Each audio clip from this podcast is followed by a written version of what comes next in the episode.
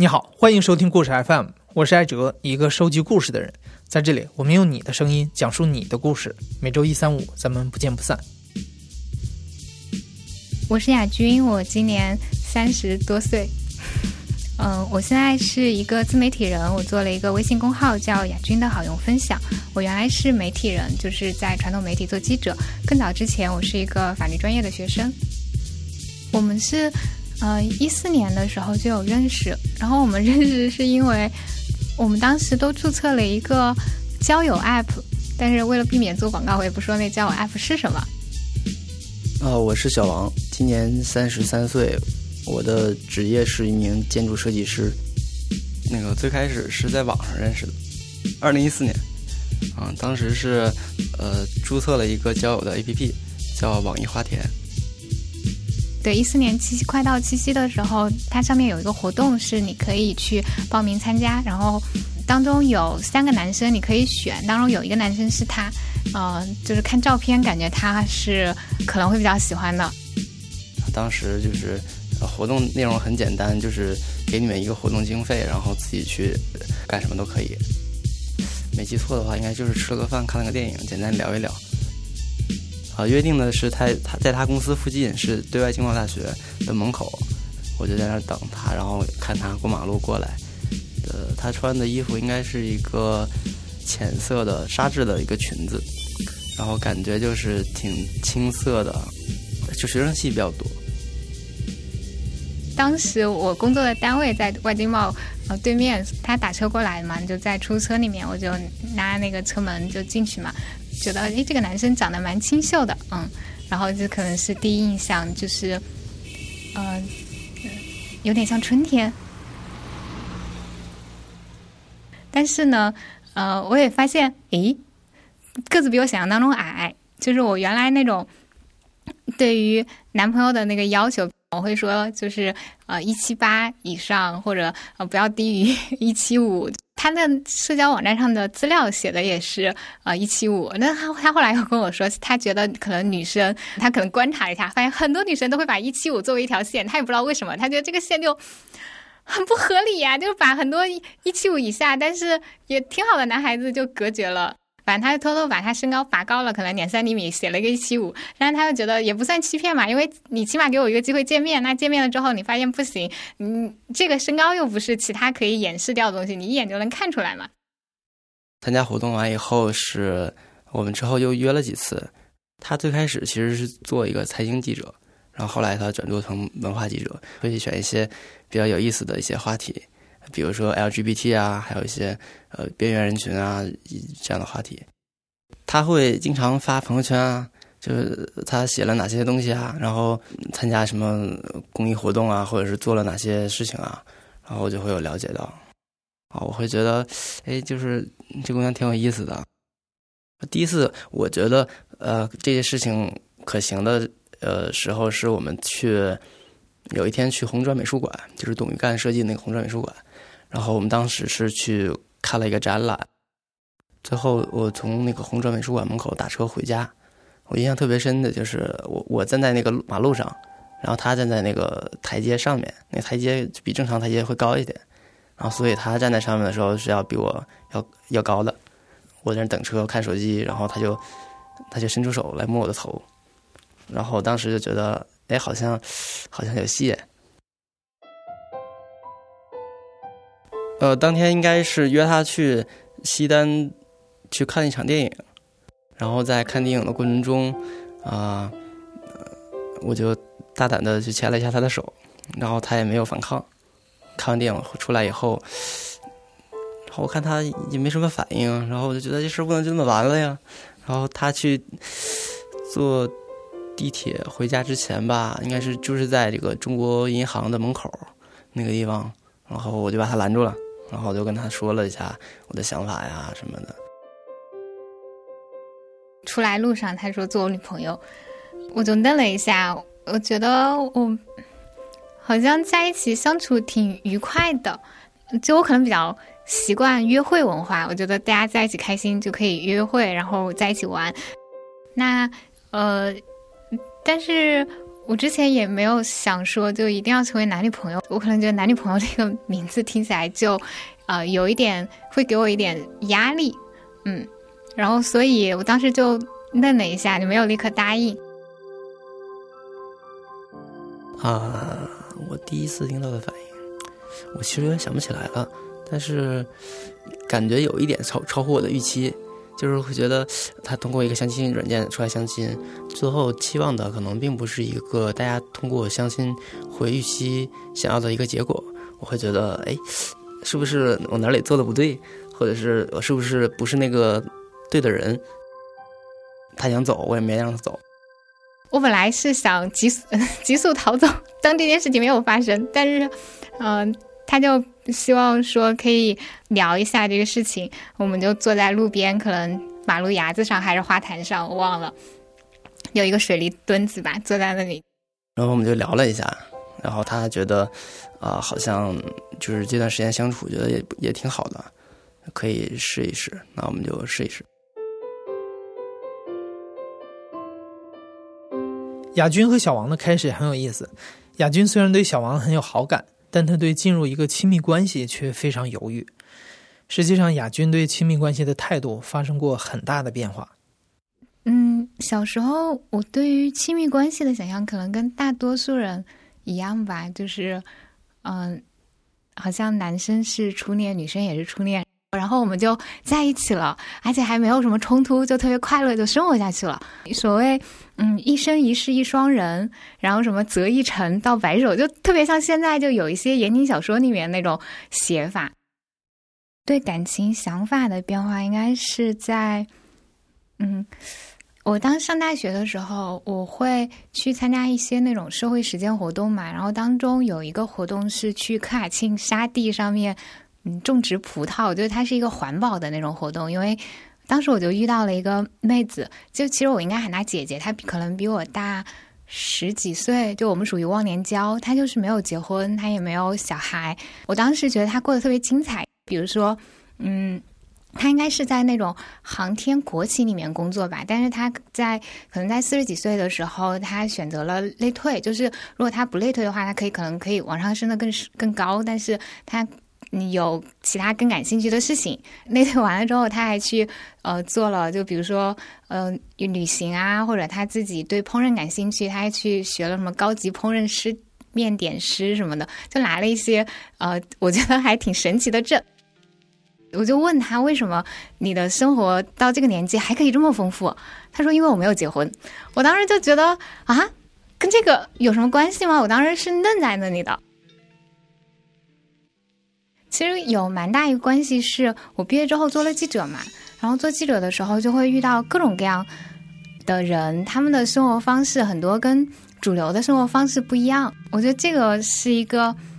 就想到会觉得很鼓舞，就是人可以按照自己的方式过生活，他没有伤害别人，同时他也活出了他自己可以活出的那个生命的强度。可能是二零一五年还是二零一六年，就宁寒的事件爆发出来之后，我在公号上写了一篇文章，就是谈呃宁寒这个事件告诉我们的关于强奸的六个真相。那个文章发出来之后，可能当中就有一个嗯妹子，她跟我说她有被人强奸，然后嗯强奸她的人是她的先生。其实这个事情对我冲击最大的一点是。就到现在，如果一个男的跟一个女的结婚了，然后他们白天可能正常还在一起吃饭，然后突然有一个什么事情不高兴了，这个时候如果男方强迫他强行发生性行为，女方事后很痛苦去报案，警方是不会受理这样案件的。比如说英国，他是在一九九二年的时候把这个。婚内强奸入罪，就是让丈夫也可以成为强奸案的主体。我们国家到现在都没有承认。比如说，男方对女方有家暴行为，他同样也会有很大的概率会以强奸的方式去对待他的伴侣，是因为就他其实内核都是一样的，都是一种我通过否认你是一个人，我以对待一个物的方式去对待你，我可以。打你，我可以以任何我想要对待方式去释放出去，彰显出我对你是有控制权的，你需要臣服于我，你需要，嗯，有点像是一个主人和奴隶的关系，主人和宠物的关系。就是很多人觉得，就是结婚是一件很浪漫的事情，就是会想到盛大的婚礼啊什么的。我觉得我好像对那个东西没有太明显的憧憬。然后我想到婚姻，就每个人是对婚姻的认知不一样嘛。我想到的婚姻，我会想到外部规范，我会想到民事法律关系，我会想到在过去的婚姻里面，女性就是一个财产，就是一个呃物，它不是一个，它不会被看成一个人。亚军和小王在一起了三年多。虽然亚军对婚姻的态度比较抗拒，但小王一直想结婚。我最开始有一点意识的时候，就是我看他写的文章的时候，我们其实，在在一起确定关系之前，就有很多的沟通。就比如说那会儿，经常陪他跑步完以后，就会在他们家的那个小区里面，就是就会转，然后就会聊天，聊到啊，有一个。呃，网上比较流传的叫做，就是你问完这几十个问题，你可能就会爱上他。他当时就跟我呃很明确的说，他并不想呃教小孩儿。然后他也说啊，对婚姻当时他就表示了没有一个特别憧憬的一个一个态度。第一次跟他求婚是在今年的过年之前回家之前。求婚之前呢，就是我先就在网上买一些。对戒啊，然后在家里就是简单布置了一下。当时是他去上一个喜剧的课，然后他他想想，哎，要不那个我们出去看电影吧。然后，但我其实家里面都已经准备好了。然后就说，哎呀，不行，我今天不太舒服，哎，我们回家回家再过，你再过过这个晚上吧。然后就把他给拉回来了，啊，然后就就在家里跟他求婚的。但是当时。呃，觉得其实那个，但当时他他没有立刻同意。然后我们两个当时就在求完婚以后，蜡烛都没有灭，就放在那儿。然后我们就坐在那儿就开始谈，就是说那个为什么要结婚啊？然后如果要是结婚的话，我们怎么样啊？什么就就就开始就是谈一些细节的问题。嗯。就因为我当我问小王，就是你为什么要结婚？他觉得是名分啊，然后就是觉得有结婚仪式很开心啊。对他有很他有很少女心的部分，就非常可爱的部分。我我跟他说过这个，就是我觉得也许他是在我之前的那个想法的那个阶段，等他过了这个阶段，嗯，他可能也不需要婚姻这个东西来，就是给他安全感。他也同意，他觉得或许有一天他会有这个状态。那我现在不是还没到那天嘛？对我就说好吧，嗯，那在这个之前是我们有聊到说，嗯，既然你需要的好像是这个身份，那要不 我们去国外领个证？国外真的那个需要有法律效力的话，我知道好像华盛顿州应该是，嗯，它是有两次的，就第一次你是。他会给你一张纸吧，然后第二次你再去，呃，过中间隔一段时间你再去，他才会把那个东西生效，就是变成一个真的有法律效力的文件。那要不我们就去做第一次的那个程序，就是让你感觉有一个结婚的仪式感。但我们不去做第二步，就没有真的进入到这样的一个被制度规范。就是我自己考虑，嗯，为什么想跟他结婚？嗯，其实主要是啊，渴望一种呃心理上的认同。我觉得这种认同呢，会给我带来一些安全感。他跟我提过，呃，以前啊，他比如说跟前任在一块儿的时候，啊，会比如说当时的那个男朋友跟他提要结婚的时候，他会他可能会吓得把手里的杯子都掉摔到地上，然后会，呃，就是会睡不着觉，会呃经常吵架，会非常焦虑。如果我们要长期相处下去，那。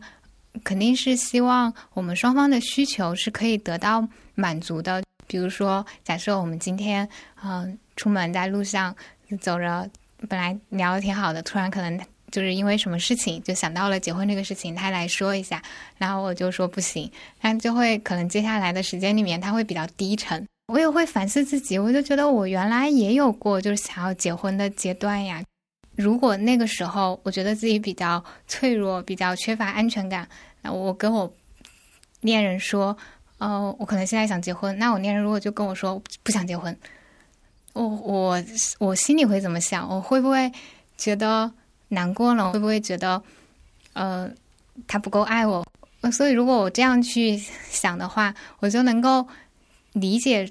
小王他的这个需求，觉得那那种。有血有肉的东西跟一个嗯理念之间，就是我会觉得我更想要照顾这样一个人的他的感受。就我其实会想消消解他的这个疑虑，就是他会担心我是呃就是想跟他结婚，所以才跟他在一起的什么情境我想不起来了，我就跟他说过这个，我觉得跟他在一起是是更重要的。其实我自己的预期就是，他要不结婚呢，那我们就就先这样吧，就先这样生活着，就是就也也挺好的。那但我的这话可能不会跟他直接说。好像中间又又隔了一段时间，有本书叫《承诺》，Committed，是一个呃叫伊丽莎白吉亚伯特的一个女作家写的。她在那本书里面就提到了她和她的先生签婚前协议的事情。然后我当时看了那个书，就是，呃，在很大程度上启发了我。我觉得她说的那个观念，我特别的认同。就比如说，他会说，如果两个人不在感情好的时候去聊这个事情，那可能只能等当你们爱情消失，然后再法陌生在法庭上由陌生人去判断你们之间的事情。他觉得这个如果是自己人之间提前说清楚会比较好。嗯，我就跟小王提到说。哦，我觉得我们可以签个婚前协议，然后会觉得比较好。他就说好啊，可以签啊。最开始的时候会会有一点，就是会会觉得有点突然，就要要签个婚前协议。但是因为我就想一想，其实我们也不是什么富豪家庭，就没有什么财产可以分割。然后其实无非是一些面临到一些生活生活重大选择的时候，一些比较重要的一些抉抉择问题。然后我当时觉得，哎，还蛮开心的。就因为婚姻当中，呃，或者说关系当中，有时候我会，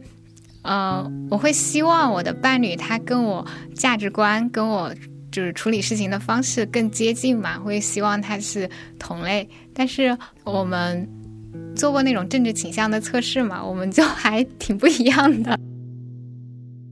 他是更偏向自自由主义那边的，然后我是可能更偏向于保守这边的。然后他是更偏向于个人的，我是更偏向于集体的，就是会会有这样的差别。但是就是我们现在相处这么长时间，就是也会有一些彼此的一些影响。比如说，我觉得在我的影响下，他可能就会有更多的时间和精力去关注啊那个他的父母或者是家庭。我在他的影响之下呢，就是我我从之前供职的公司就是离离开了。对，是一个国企的一个设计设计公司，然后现在就是独立来进行做一些做一些项目，就是它会让我更多的看到了，呃，嗯，在现在的这种情况下，就是个体的就生活的可能性。所以在那个时候，我就有一种觉得它比我想象的更开放，就我之前担心的其实并不存在。应该是好像去年去年八月吗？就好像第一次聊这个事情的时候，我们就在一起拟了一个大纲。呃，如果一方死了，遗产怎么分配什么的。然后比如说，嗯，我们家务怎么分配啊？然后我们在嗯生活当中开销怎么支付啊？就是就是讲了一下，就是一些呃可能关关乎生活各个方面的事情，把那些问题就分别写了一下，呃双方的意见，然后就基本上都是可以达成共识的。比如说，嗯，死后财产给谁啊？什么这种？那我们想了一下，就是我我们这个年纪，爸妈这个年纪，就是如果我们当中有一方挂了，然后他有基本上另一方应该还是有劳动能力的吧？那这个钱就就对方父母就我们都是独生子女嘛，就是这么大年纪了，承担失就还失独了，就太惨了。这个钱应该都给爸妈，对。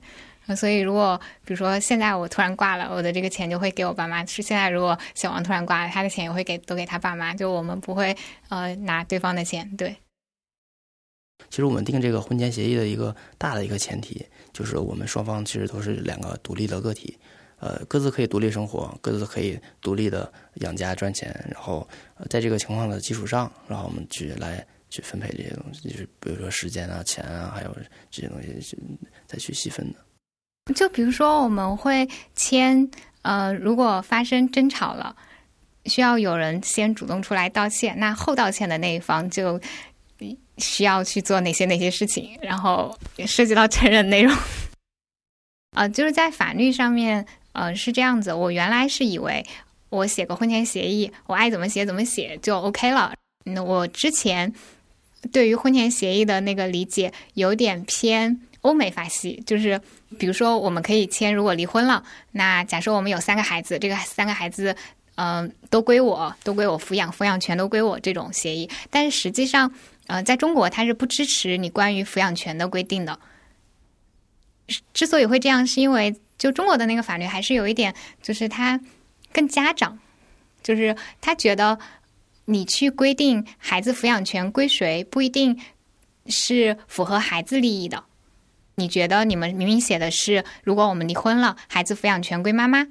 但是呢，我觉得从法官角度，我看了，我我觉得跟爸爸更好。然后爸爸可能更有经济实力或者怎么样，嗯，那我觉得应该判给爸爸，我就不会管你们之间是怎么规定的。我是你在这一块你规定的也没用，法律不会支持你。那除此之外，比如说，呃，你在婚前协议里面写，如果我们离婚了，然后呢，提出离婚的那一方他要净身出户，这个也是不行的，因为这个违反了离婚自由，就是婚姻法当中的规定。就比如说，有的情侣有看我之前看婚前协议的模板的时候，看到有有的人会写什么一周性生活不得少于几次，法律也压根不关心这个，因为这种民事法律关系、民事合同，就哪怕比如说你当中有有十个条款当中有七个条款是法律允许你这么规定，还有三个条款是法律在法律看来，在法官看来是无效的，那那个七个条款就本来是有效的，也依然有效，不会因为你写了三个无效条款就整个合同都无效了。争论比较多的一条呢，就是其实我也不是特别希望，就是之前公开的一条，就是我我们在针对什么样叫出轨的情况这一条，其实有一些争议。当然，我们就是争议的点，并不在于哪些情况是属于出轨的情况，这个其实是很明白。就是我我们其实争议的点是哪些情况不属于出轨的这个情况。然后我会说，那如果我们在关系里面喜欢上呃其他人，但是并没有发展出来浪漫关系，也没有性关系，就是一方可能对另外一个人心动了，很强烈的喜欢，那这个就不应该算是出轨吧？嗯，那小王就会希望说，哎呀，可不可以不写这条？嗯，也可能他觉得我比较更有可能出现这种情况。嗯，我认为这一条呢，这一条就是它它可以是一个隐藏条款，但是。但是如果要是被别人知道的话，那其实我就会觉得可能就没有那么有安全感。最开始的时候，我我会觉得这个这个很纠结。但是其实现现在就我觉得好像就是这只是一个把一个不可避免的事情，不能说这两个人在一起了，就是这个他们就是最完美的，就是这个世界上最合适的。就所以所以我觉得这个可能就也没什么不可以面对的。婚姻法二十四条，就准确来说是婚姻法司法解释，嗯二，然后第二十四条，就是它里面会规定，大概意思是说，夫妻当中有一方你向他人借款，债权人就是借了你钱的那个人，他是可以向嗯夫妻当中的任何一方去要这个钱的，百分之八十以上的。这种婚姻法二十四条的受害人是女性，百分之八十以上都受过高等教育。然后我们当中是有一个规定，就如果我们要需要向嗯其他人借钱，我们是需要告知嗯那个第三人，丈夫借的钱就丈夫还，老婆借的钱就老婆还。这种就我要承担连带责任嘛，我来还这个钱的话，等于说他要赔偿一倍的这个钱给我。进行婚前协议的这个沟通的过程，其实是我们相互理解的过程，更确信说哦，我跟这个人结婚是，呃，顾虑更少一些的，啊，是是是更可靠的。我们是二月十九号那天去领的，二零一九年二月十九号那天去领的证。恰好他头一天的晚上去做一个公益活动的一个一个演讲，我就跟他一起去。当时呢是约定的是，呃，下午的两三两点到四点左右，但是我们当时在那个地方就根本打不到车，结果后来就打电话就就打到了一辆车，当时是路程算的话应该是三小时可以到。司机当时哎一听一看到那个打车的那个目的地，一看哎呀你们是去登记啊？哦，那呃我们说是，时间可能有点来不及了，然后司机就就开得很快。师傅他知道我们要去领证，所以就很开心，然后开的也很快，就希望能够早点把我们送到。我就跟小王我们在车上聊这个事情，他当时好像还有拿一个嗯摄像机。就录我问我就是现在呃有什么感受啊？我就可能就说一些觉得婚姻很不酷之类的话。提前那个半小时还是一小时就到了，当时就是呃领完证从那个登记处出来，就在那个门口，我是想给他录一段 vlog，然后就掏出那个摄像机给他录。当时。出来站在那个，嗯，领完证那个婚姻登记处的门口，就阳光特别好，就阳光照在我脸上，嗯，看着他就觉得有一点恍惚，他就拿着那个小摄像机，呃，想要就让我表达一下感想，我就开始说，大概意思就觉得，嗯，就很多人可能觉得婚姻是一个很重要的事情才去做的，那对我来说，婚姻对我来说没有那么重要了。它就是一个外部规范。我自己现在嗯结婚了，但是呢，我也不觉得结婚那个决定它就能够对我的生活发生什么质的影响。我是一个什么样的人，不会 因为结婚就把我变成了另外一个人。那以后我们的感情也不会因为结婚就发生什么样的。变化真的能够决定我们在一起感情走向的，其实是我们以后在一起的时时刻刻、分分秒秒所做的那些决定。我们怎么想要去关心对方，怎么去守护对方，就是我们相处的这些瞬间连连成的那些回忆啊。然后我就在那里说说的时候，就听到有哭声，我就看小王，就发现他在那里哭，就我就。呃，我就没说了，就过去抱他。就其实这个过程并不是会给我特别欣喜、特别狂喜的这种感觉，而是觉得，就是好像我们在一起，两个人一起做成了一个事情，就是战胜了他对于这件事情的恐惧，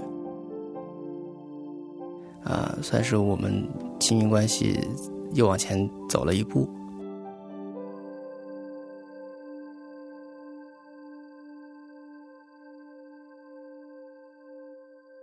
可能很少有人在步入婚姻的时候会思考婚姻到底是什么，哪些婚姻制度对我们是保护，哪些是伤害。我想大多数人可能都同意，亲密关系才应该是婚姻的核心。那如何避免我们的亲密关系被婚姻制度反噬？亚军和小王这次尝试的婚前协议也许是一个选项。你怎么看婚前协议这个东西？你会愿意尝试吗？欢迎在留言里和我们聊一聊。你现在正在收听的是《亲历者自述》的声音节目故事 FM，我是主播哲。本期节目由我制作，声音设计彭涵。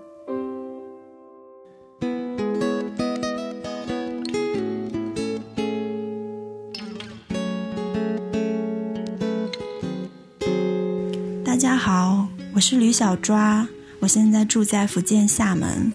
我是从第十七期我是刘大可的时候开始关注故事 FM 的。哦，对啊，所以我一直觉得我还是一个挺资深的听众。我最喜欢的节目是小史同学的《我去朝鲜上大学》。哦，我觉得他的经历真的是为我打开了一扇新世界的大门。嗯，我特别特别喜欢艾哲的声音。啊，之前在故事 FM 的听友群里表白过艾哲，嗯，说他是我理想男朋友的声音。嗯，虽然我的小孩都已经可以去打酱油了。嗯希望大家多多转发、关注节目，支持故事 FM。